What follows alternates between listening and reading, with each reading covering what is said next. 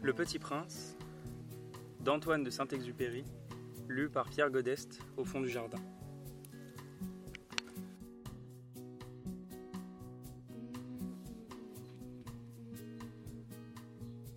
Chapitre 7 Ah, petit prince, j'ai compris, peu à peu, ainsi, ta petite vie mélancolique. Tu n'avais eu longtemps pour distraction que la douceur des couchers de soleil. J'ai appris ce détail nouveau, le quatrième jour au matin, quand tu m'as dit J'aime bien les couchers de soleil. Allons voir un coucher de soleil. Mais il faut attendre. Attendre quoi? Attendre que le soleil se couche. Tu as eu l'air très surpris d'abord, et puis tu as ri de toi-même, et tu m'as dit Je me crois toujours chez moi. En effet, quand il est midi aux États-Unis, le soleil, tout le monde le sait, se couche sur la France. Il suffirait de pouvoir aller en France en une minute pour assister au coucher du soleil. Malheureusement, la France est bien trop éloignée. Mais sur ta si petite planète, il te suffisait de tirer ta chaise de quelques pas, et tu regardais le crépuscule chaque fois que tu les désirais. Un jour, j'ai vu le soleil se coucher quarante-quatre fois. Et un peu plus tard, tu ajoutais, tu sais, quand on est tellement triste, on aime les couchers de soleil. Le jour des quarante-quatre fois, tu étais donc tellement triste Mais le petit prince ne répondit pas. 7. Le cinquième jour, toujours grâce au mouton, ce secret de la vie du petit prince me fut révélé. Il me demanda avec brusquerie, sans préambule, comme le fruit d'un problème longtemps médité en silence. Un mouton, s'il mange les arbustes, il mange aussi les fleurs? Un mouton mange tout ce qu'il rencontre. Même les fleurs qui ont des épines? Oui, même les fleurs qui ont des épines. Alors les épines, à quoi elles servent? Je ne le savais pas. J'étais alors très occupé à essayer de dévisser un boulon trop serré de mon moteur. J'étais très soucieux car ma panne commençait de m'apparaître comme très grave, et l'eau à boire qui s'épuisait me faisait craindre le pire. Les épines, à quoi servent-elles? Le petit prince ne répondait jamais à une question, une fois qu'il l'avait posé. J'étais irrité par mon boulon, et je répondis n'importe quoi. Les épines, ça ne sert à rien, et c'est de la pure méchanceté de la part des fleurs. Oh Mais après un silence, il me lança avec une sorte de rancune. Je ne te crois pas. Les fleurs sont faibles. Elles sont naïves. Elles se rassurent comme elles peuvent. Elles se croient terribles avec leurs épines. Je ne répondis rien. À cet instant-là, je me disais si ce boulon résiste encore, je le ferai sauter d'un coup de marteau. Le petit prince dérangea de nouveau mes réflexions. Et tu crois, toi, que les fleurs? Mais non, mais non, mais non, je ne crois rien. J'ai répondu n'importe quoi. Je m'occupe, moi, de choses sérieuses. Il me regarda stupéfait. De choses sérieuses? Il me voyait, mon marteau à la main, et les doigts noirs de cambouis, penchés sur un objet qui lui semblait laid. Tu parles comme les grandes personnes. Ce me fit un peu honte, mais impitoyable, il ajouta Tu confonds tout, tu mélanges tout. Il était vraiment très irrité. Il secouait au vent des cheveux tout dorés. Je connais une planète où il y a un monsieur cramoisi. Il n'a jamais respiré une fleur. Il n'a jamais regardé une étoile. Il n'a jamais aimé personne. Il n'a jamais rien fait d'autre que des additions. Et toute la journée, il répète comme toi Je suis un homme sérieux. Je suis un homme sérieux. Et ça le fait gonfler d'orgueil. Mais ce n'est pas un homme, c'est un champignon. Un quoi? Un champignon. Le petit prince était maintenant tout pâle de colère. Il y a des millions d'années que les fleurs fabriquent des épines. Il y a des millions d'années que les moutons mangent quand même les fleurs. Et ce n'est pas sérieux de chercher à comprendre pourquoi elles se donnent tant de mal pour se fabriquer des épines qui ne servent jamais à rien. Ce n'est pas important la guerre des moutons et des fleurs Ce n'est pas plus sérieux et plus important que les additions d'un gros monsieur rouge Et si je connais, moi, une fleur unique au monde, qui n'existe nulle part, sauf dans ma planète. Et qu'un petit mouton peut anéantir d'un seul coup, comme ça, un matin, sans se rendre compte de ce qu'il fait, ce n'est pas important ça? Il rougit, puis reprit.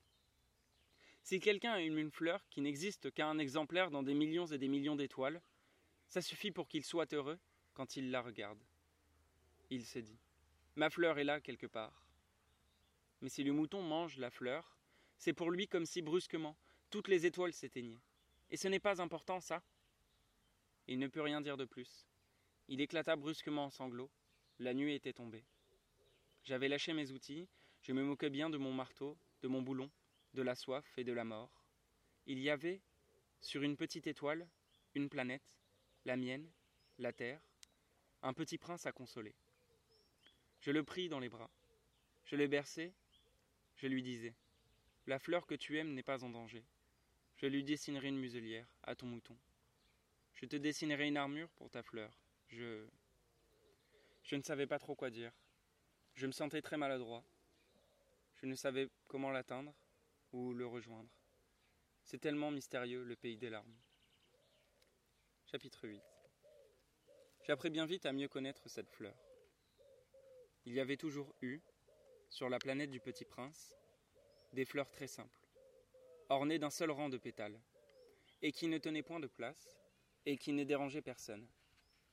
Elles apparaissaient un matin dans l'herbe, et puis elles s'éteignaient le soir. Mais celle-là avait germé un jour, d'une graine apportée d'on ne sait où, et le petit prince avait surveillé de très près cette brindille qui ne ressemblait pas aux autres brindilles. Ça pouvait être un nouveau genre de baobab. Mais l'arbuste cessa vite de croître et commença de préparer une fleur. Le petit prince, qui assistait à l'installation d'un bouton énorme, sentait bien qu'il en sortait, qu'il en sortirait une apparition miraculeuse. Mais la fleur n'en finissait pas de se préparer à être belle, à l'abri de sa chambre verte. Elle choisissait avec soin ses couleurs, elle s'habillait lentement, elle ajustait un à un ses pétales. Elle ne voulait pas sortir toute fripée comme les coquelicots. Elle ne voulait apparaître que dans le plein rayonnement de sa beauté. Eh oui, elle était très coquette. Sa toilette mystérieuse avait donc duré des jours et des jours. Et puis voici qu'un matin, justement, à l'heure du lever du soleil, elle s'était montrée.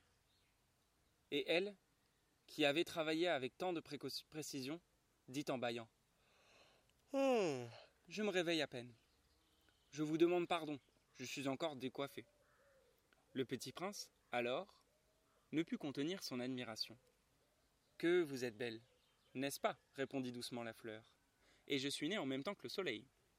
Le petit prince devina bien qu'elle n'était pas trop modeste, mais elle était si émouvante. C'est l'heure, je crois, du petit déjeuner, avait-elle bientôt ajouté. Auriez-vous la bonté de penser à moi? Et le petit prince, tout confus, ayant été chercher un arrosoir d'eau fraîche, avait servi la fleur. Ainsi l'avait-elle bien vite tourmentée par sa vanité un peu ombrageuse. Un jour, par exemple, parlant de ses quatre épines, elle avait dit au petit prince Ils peuvent venir, les tigres, avec leurs griffes.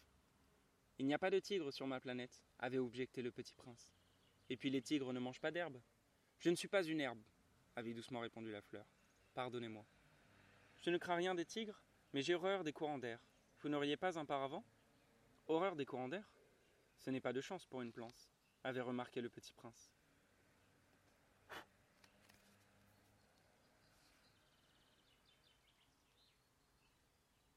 Cette fleur est bien compliquée. Le soir, vous me mettrez sous globe. Il fait très froid chez vous. C'est mal installé, là d'où je viens. Mais elle s'était interrompue. Elle était venue sous forme de graine. Elle n'avait rien pu connaître des autres mondes.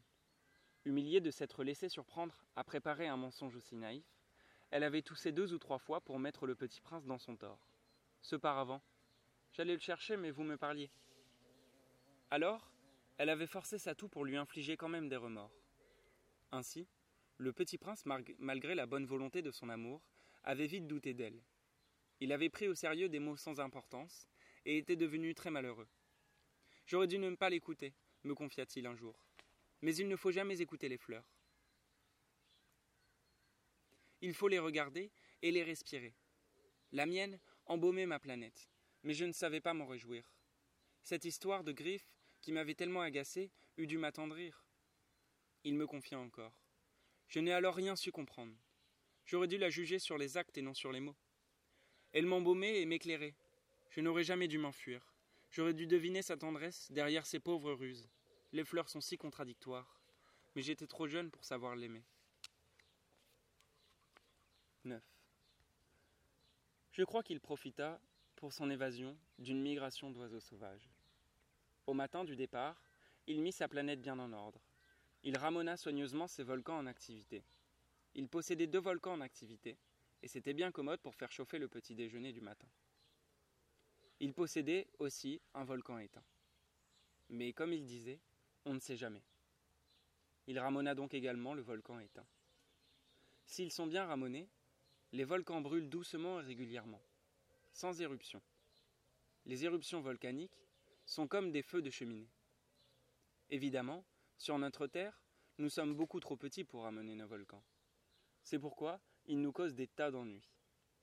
Le petit prince arracha aussi, avec un peu de mélancolie, les dernières pousses de baobab. Il croyait ne jamais devoir revenir. Mais tous ses travaux familiers lui parurent, ce matin-là, extrêmement doux. Et quand il arrosa une dernière fois la fleur, et se prépara à la mettre à l'abri sous son globe, il se découvrit l'envie de pleurer.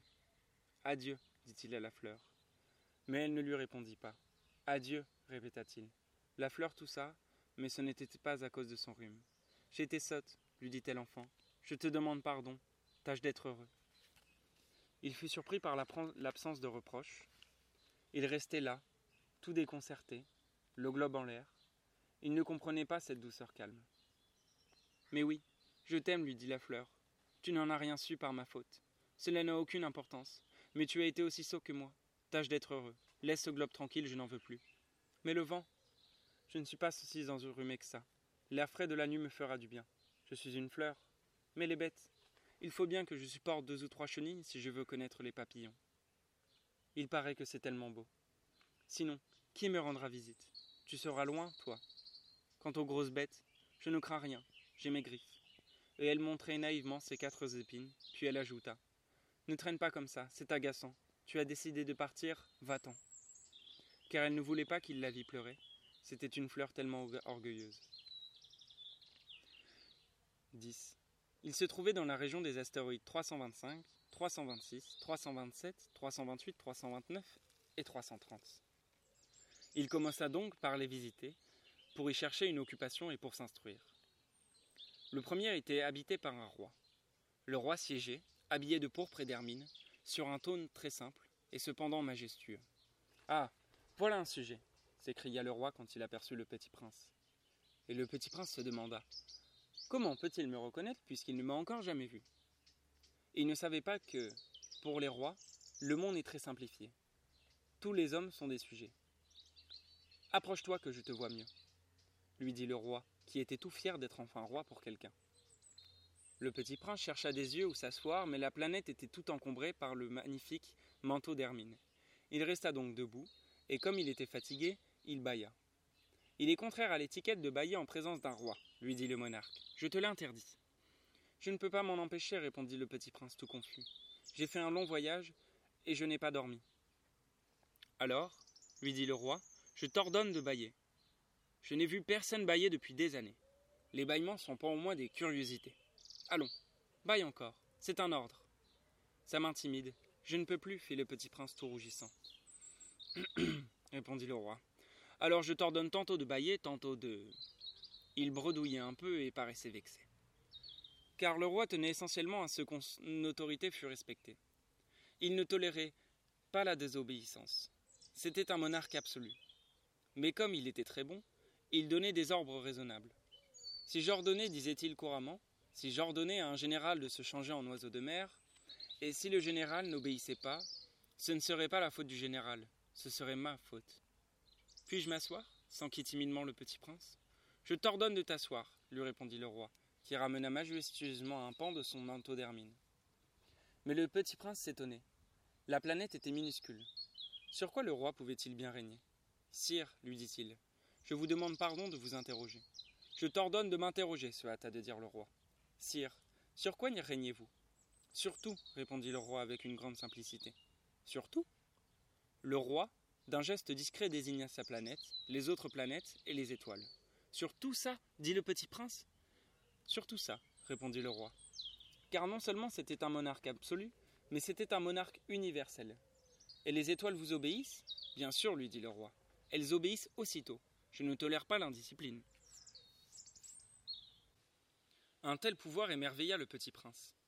S'il l'avait détenu lui-même, il aurait pu assister non pas à quarante-quatre, mais à soixante-douze, ou même à cent, ou même à deux cents couchers de soleil dans la même journée, sans avoir jamais tirer sa chaise. et comme il se sentait un peu triste à cause du souvenir de sa petite planète abandonnée, il s'enhardit à solliciter une grâce du roi. Je voudrais voir un coucher de soleil. Faites-moi plaisir. Ordonnez au soleil de se coucher. Si j'ordonnais à un général de voler d'une fleur à l'autre à la façon d'un papillon, ou d'écrire une tragédie, ou de se changer en oiseau de mer, et si le général n'exécutait pas l'ordre reçu, qui, de lui ou de moi, serait dans son tort? Ce serait vous, dit fermement le petit prince. Exact. Il faut exiger de chacun ce que chacun peut donner, reprit le roi. L'autorité repose d'abord sur la raison. Si tu ordonnes à ton peuple d'aller se jeter dans la mer, il fera la révolution. J'ai le droit d'exiger l'obéissance parce que mes ordres sont raisonnables. Alors mon coucher de soleil, rappela le petit prince, qui jamais n'oubliait une question une fois qu'il l'avait posée. Ton coucher de soleil, tu l'auras. Je l'exigerai.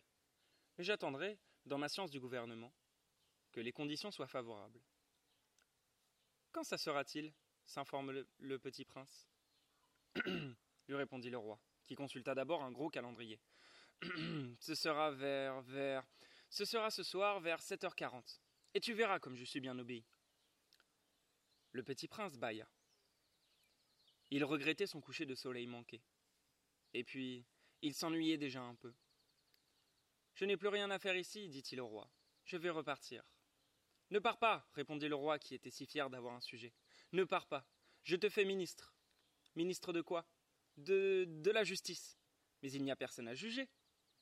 On ne sait pas, lui dit le roi. Je n'ai pas fait encore le tour de mon royaume. Je suis très vieux. Je n'ai pas de place pour un carrosse, et ça me fatigue de m'arracher. Oh. Mais j'ai déjà vu, dit le petit prince, qui se pencha pour jeter encore un coup d'œil sur l'autre côté de la planète. Il n'y a personne là-bas non plus. Tu te jugeras donc toi-même, lui répondit le roi. C'est le plus difficile. Il est bien plus difficile de se juger soi-même que de juger autrui. Si tu réussis à bien te juger, c'est que tu es un véritable sage. Moi, dit le petit prince, je puis me juger moi-même n'importe où. Je n'ai pas besoin d'habiter ici. dit le roi. Je crois bien que sur ma planète, il y a quelque part un vieux rat. Je l'entends la nuit. Tu pourras juger ce vieux rat. Tu le condamneras à mort de temps en temps. Ainsi, sa vie dépendra de ta justice. Mais tu le gracieras chaque fois pour l'économiser, et il n'y en a qu'un. Moi, répondit le petit prince, je n'aime pas condamner à mort, et je crois bien que je m'en vais. Non, dit le roi. Mais le petit prince, ayant achevé ses préparatifs, ne voulut point peiner le vieux monarque. Si, votre majesté, désirait être obéie ponctuellement, elle pourrait me donner un ordre raisonnable. Elle pourrait m'ordonner, par exemple, de partir avant une minute. Il me semble que les conditions sont favorables. Le roi, n'ayant rien répondu, le petit prince hésita d'abord, puis, avec un soupir, prit le départ. Je te fais mon ambassadeur se hâta alors de crier le roi. Il avait un grand air d'autorité. Les grandes personnes sont bien étranges, se dit le petit prince en lui-même durant son voyage.